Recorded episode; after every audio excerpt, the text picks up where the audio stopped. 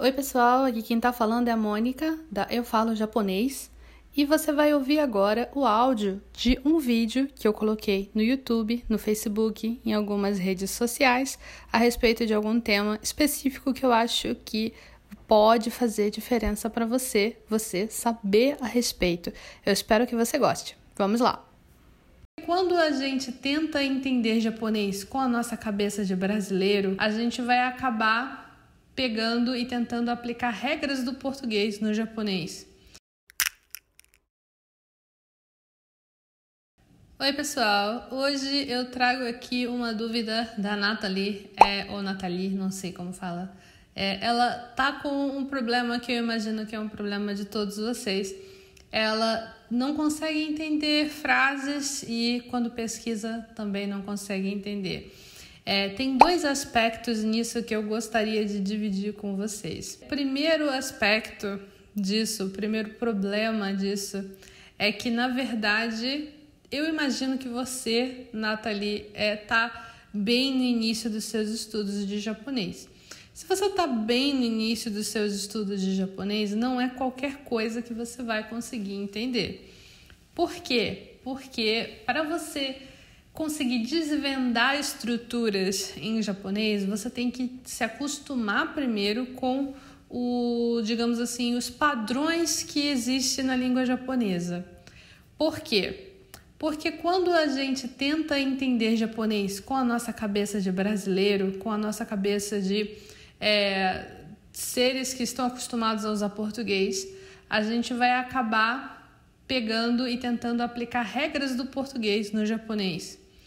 Por exemplo, a gente tem a ideia de que os verbos funcionam é, com tempo e com é, na questão assim do plural e uh, pronomes diferentes, mas os verbos em japonês não funcionam desse jeito.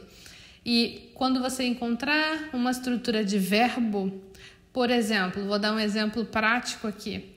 É, tabete shimaimashita. Tabete shimaimashita.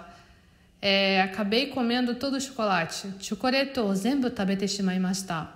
Comi o chocolate todo. Se eu falo isso em português, acabei comendo, a gente vai usar esse acabei comendo. E se você tentar, por exemplo, passar isso para o japonês direto, você vai tentar buscar o verbo acabar e aí comer e ver como é que é comendo. Só que em japonês não fala assim. E aí você vai tentar encontrar uh, uma forma de se expressar que não é a forma o, que se usa né, em japonês.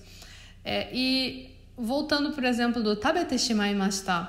Tabete shimaimashita é a forma testimal, que é uma estrutura que você usa justamente para falar isso, que você acabou fazendo alguma coisa, você pode dizer que não era sua intenção com isso, ou você pode acabar dizendo que você não gostaria de ter feito isso. Então, eu tenho um problema muito sério com chocolate, porque eu devoro chocolate. Outro dia, meu pai comprou três barras de chocolate, isso é verídico, tá? Eu não estou inventando isso para dar esse exemplo, infelizmente é verídico. Meu pai comprou três barras de chocolate Nestlé ao leite, que eu adoro chocolate ao leite, e eu comi as três barras no final de semana. Isso é legal? Não é legal. então, eu posso dizer que chocolate zenbu tabete shimaimashita. Zenbu tabete shimaimashita. Então, se você não conhece essa forma teshimal, que fica no passado teshimaimashita, se você não conhece isso, você vai tentar, de alguma forma, procurar no dicionário teshimaimashita, tabe teshimaimashita, você vai procurar. De repente, se você conhece a forma T já, você vai procurar tabete, aí você vai procurar shimaimashita, shimal. Aí você talvez encontre alguma coisa, mas dependendo do dicionário, talvez você não encontre nada. E às vezes você pode acabar encontrando algumas estruturas que é, não tem nada a ver com o exemplo que você está buscando, porque às vezes tem estruturas que são parecidas. É, na língua japonesa, a gente acaba tendo um efeito meio quebra-cabeça. A gente pega algumas peças que vão encaixar e vão montar estruturas que são utilizadas para falar o que a gente gostaria de expressar.